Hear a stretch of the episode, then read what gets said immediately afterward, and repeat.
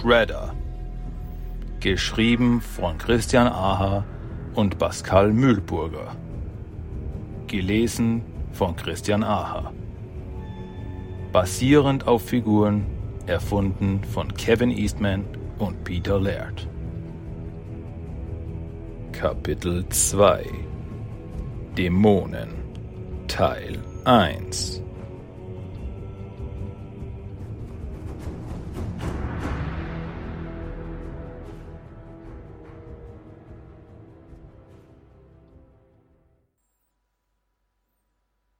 Dorf Chihaya, vier Jahre zuvor.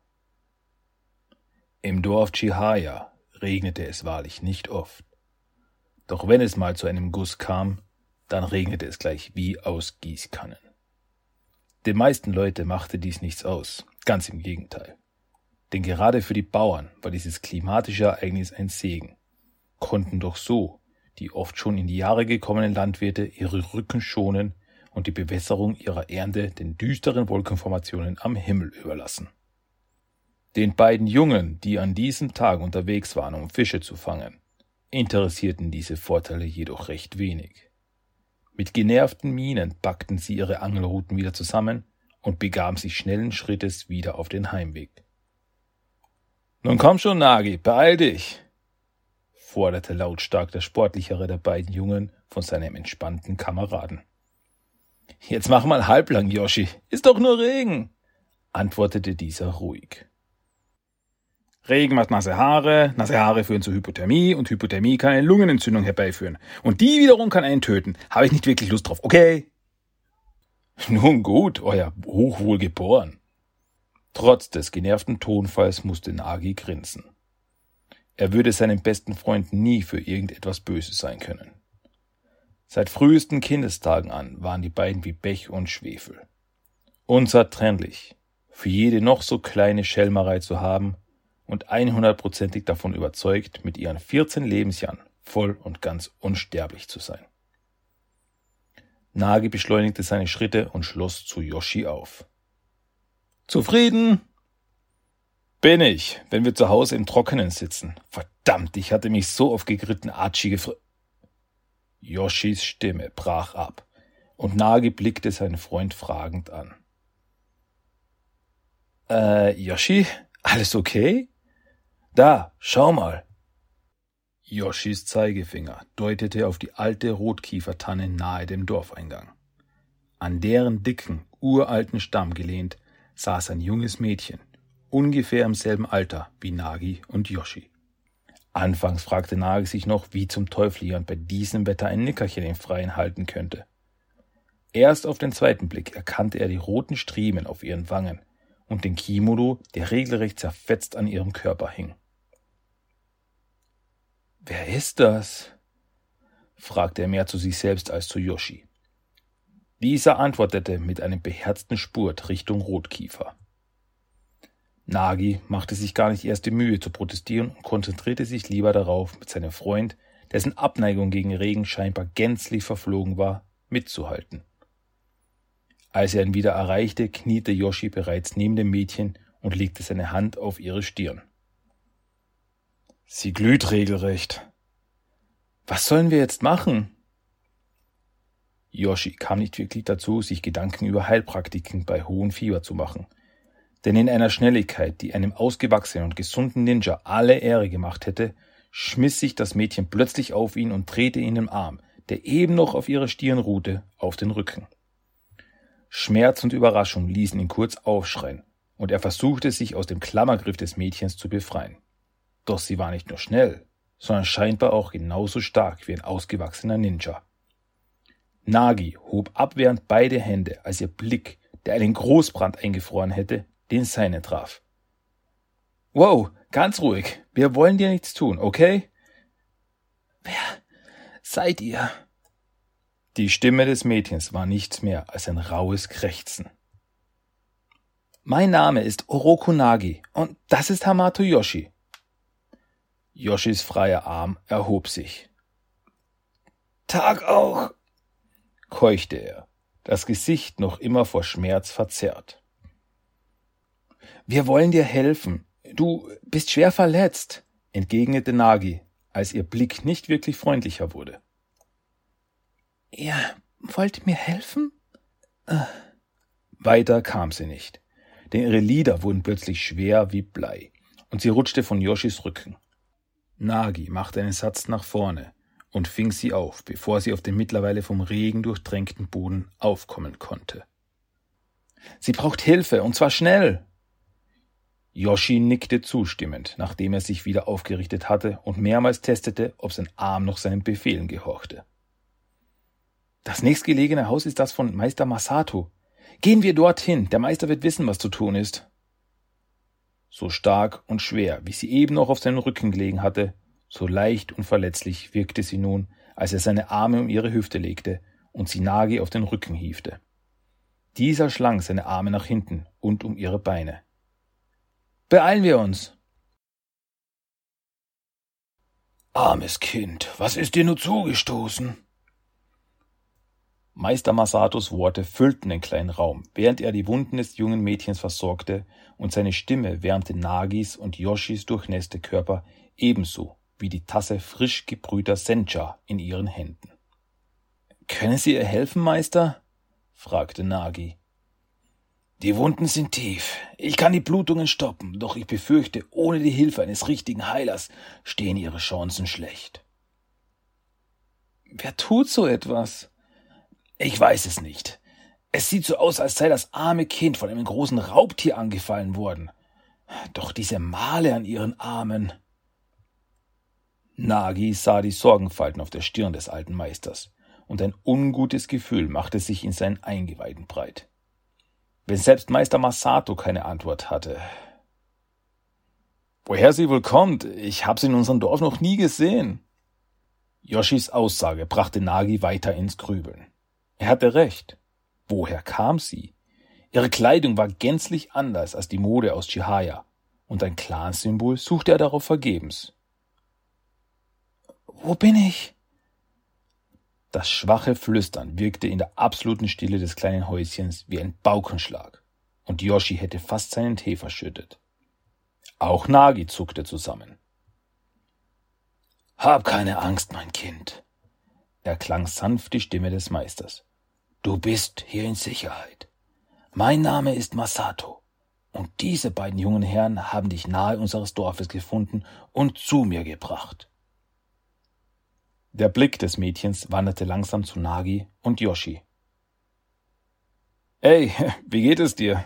Ich muss sagen, du hast ganz schön was auf dem Kasten. Mein Arm tut noch immer weh.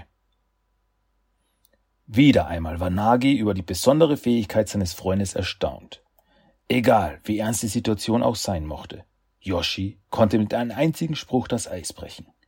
Und auch dieses Mal enttäuschte er nicht, denn ein schwaches Lächeln schlich sich auf die Lippen des Mädchens.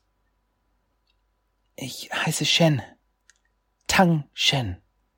Ein eigenartiges Gefühl machte sich in Nagis Gedärmen breit, als erneut die schwache Stimme ertönte, und er war in diesem Moment der festen Überzeugung, nie einen schöneren Namen gehört zu haben. Spare deine Kräfte, Shen, erklang die Stimme Masatos. Wir bringen dich besser so schnell wie möglich zu unserem Heiler. Vorsichtig hob der alte Mann das schwache Bündel hoch und ging mit ihr behutsam auf die Tür zu. Ihr beide solltet auch schnellstens nach Hause. Eure Eltern machen sich sicher schon Sorgen. Die beiden Jungen nickten, und als sie gerade losgehen wollten, packte plötzlich etwas Nagis Hand, und als er auf sie herabschaute, sah er die Hand Tangshens, die seine fest gebackt hatte. Er sah auf und blickte direkt in ihre braunen Augen. Dankeschön, flüsterte sie ihm zu. Dann verließen alle das kleine Haus, und während des restlichen Heimwegs plapperte Yoshi ununterbrochen über das eben Erlebte. Nagi jedoch hörte sein Freund nicht zu. Sein Blick ruhte fest auf seiner rechten Hand, und seine Gedanken kreisten nur noch um diese wunderschönen braunen Augen.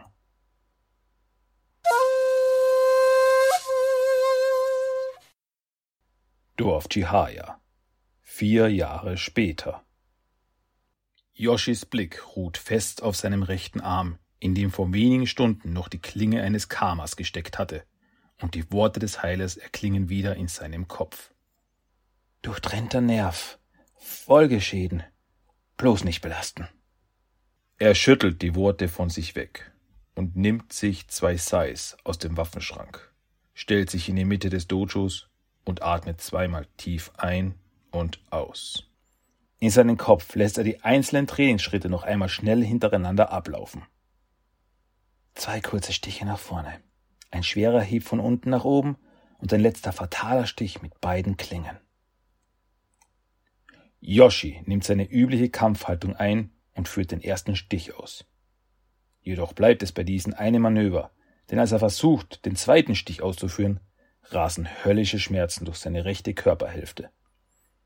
Klirrend fallen die Sais zu Boden und Yoshi sinkt auf die Knie und fasst sich an den verwundeten Arm. Sein Atem geht schwer und Wut, so heiß wie Lava, brodelt in ihm auf. Er hebt die beiden Kampfgabeln auf und begibt sich wieder in Kampfposition. Zwei kurze Stiche nach vorne, ein schwerer Hieb von unten nach oben und ein letzter verdammter Stich mit beiden Klingen. Wieder sticht er energisch zu und sammelt alle Kraft für den schweren Hieb. Dann reißt er den Arm nach oben und versucht die Höllenqualen zu ignorieren, die seine Nerven durchfluten. Und es gelingt ihm. Für ganze zwei Sekunden. Der Schrei, der seiner Lunge entfährt, ist mit Wut und Verzweiflung geschwängert. Jene fatalen Emotionen lässt Yoshi von seinem Verstand in seine Muskeln fließen und mit aller Kraft, die er mit seinem gesunden Arm aufbringen kann, schleudert er die Sais von sich weg, direkt auf den Eingang des Dojos und auf Nagi zu, der gerade mit Saki an der Hand den kleinen Trainingsraum betritt. Saki versteht nicht ganz, was in diesem Moment passiert. Gerade eben noch hatte Nagi ihm eine witzige Geschichte über den sehr kurzen Geduldsfaden vom Meister Masato erzählt. Und in der nächsten Sekunde spürt er, wie sein großer Bruder ihm einen groben Stoß versetzt, der ihn zur Seite wirft. Saki kommt unsanft auf dem Holzboden des Dojos auf. Er will sich gerade lautstark beschweren, als er aufschaut und Nagi im Eingang des Dojos stehen sieht. Zwei Sais in den Händen, die spitzen Enden direkt auf sein Gesicht gerichtet.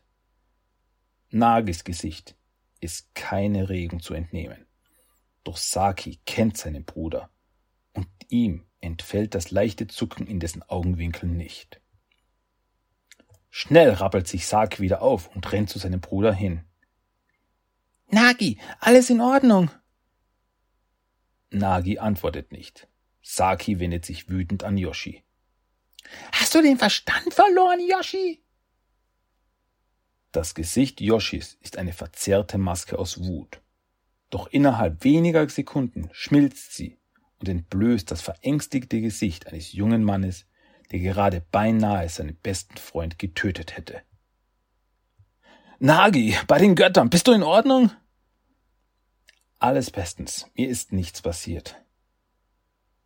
Nagi lässt die beiden Sais fallen und geht auf Yoshi zu.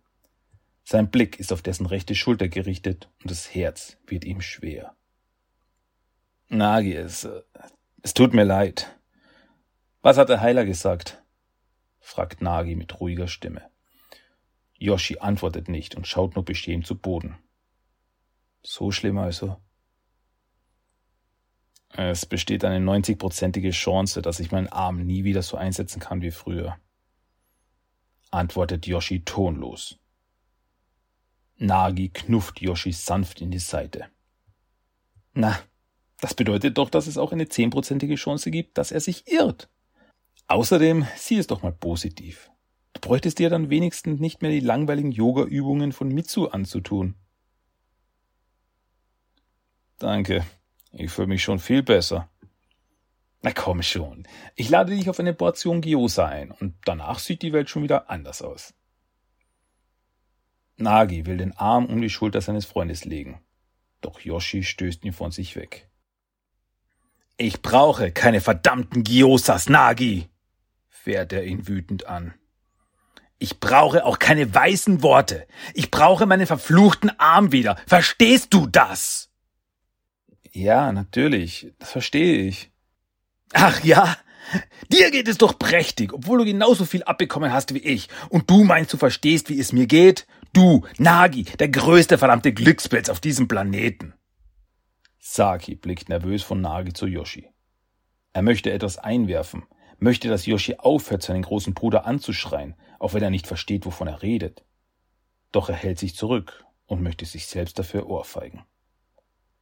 Klein, schwach. Nagi öffnet den Mund, um etwas zu sagen, doch jemand anderes kommt ihm zuvor. Was soll dieser Radau um diese Uhrzeit? Alle drei drehen sich um und sehen Meister Masato in der Eingangstür stehen. Trotz seines mittlerweile fortgeschrittenen Alters hat er nichts von seiner Präsenz eingebüßt. Neben ihm steht eine hübsche junge Frau. Die gleiche Frau, die vor vier Jahren an einem Baum gesessen und für einen kurzen Moment Nagis Hand gehalten hat. Tang Shen. Ein paar Sekunden sagt keiner ein Wort. Dann ertönt die noch immer ruhige Stimme von Nagi. Nichts. Ich habe es mit meinem Training ein wenig übertrieben und hätte dabei fast Yoshi verletzt. Dann sind verständlichweise seine Emotionen hochgekocht. Ich bitte um Verzeihung für die Störung, Meister. Saki hört die Worte seines Bruders und sieht, wie er sich demütig verbeugt. Doch versteht es nicht wirklich. Wie kann er den Mann in Schutz nehmen, der ihn nicht nur fast getötet, sondern auch noch wüst beschimpft hat? Er hätte so etwas definitiv nicht verziehen. Masato durchschaut diese Lüge natürlich. Nagi kann es in den Augen des alten Mannes sehen. Doch dieser lächelt lediglich und richtet sich dann an Tang Shen. Vielleicht solltest du mit Nagi und Saki zurück ins Dorf gehen. Yoshi und ich haben einiges zu besprechen. Sehr wohl, Meister Masato. Shen verneigt sich vor Masato und geht dann auf Yoshi zu. Aber sehen Sie zu, dass Sie noch was von ihm übrig lassen, okay? Ich brauche Yoshi noch. Ein Lächeln, so warm und sanft wie die aufgehende Sonne, schleicht sich auf ihr Gesicht, als sie eine Hand auf Yoshis Wange legt. Und als ihre Lippen die seinen treffen, bohrt sich ganz langsam ein Messer in Nagis Herz. Ich bin in der Tat Nagi, der größte verdammte Glückspilz auf diesem Planeten. Keine Angst, meine Liebe, ich habe nicht vor, deinem Liebsten ein Haar zu krümmen. Masato lächelt Yoshi zu, und dessen Miene hält sich langsam auf, als er sieht, dass auch Nagi ihm zuzwinkert. Los, Jungs, lasst uns gehen, erklingt Shens Stimme. Nagi und Saki verbeugen sich vor Meister Masato und machen sich dann auf den Weg ins Dorf. Bevor sie aus der Tür treten, dreht sich Nagi noch einmal um und trifft den Blick seines Freundes. Yoshis Augen sind erfüllt von Scham und seine Lippen formen stumm die Worte Verzeih mir. Und natürlich wird Nagi ihm alles verzeihen. Er wird Yoshi nie für etwas Böses sein können. Auch nicht dafür, dass die wunderschönen braunen Augen, die ihn damals betörten, nun nur noch seinen Bruder im Geiste ansahen.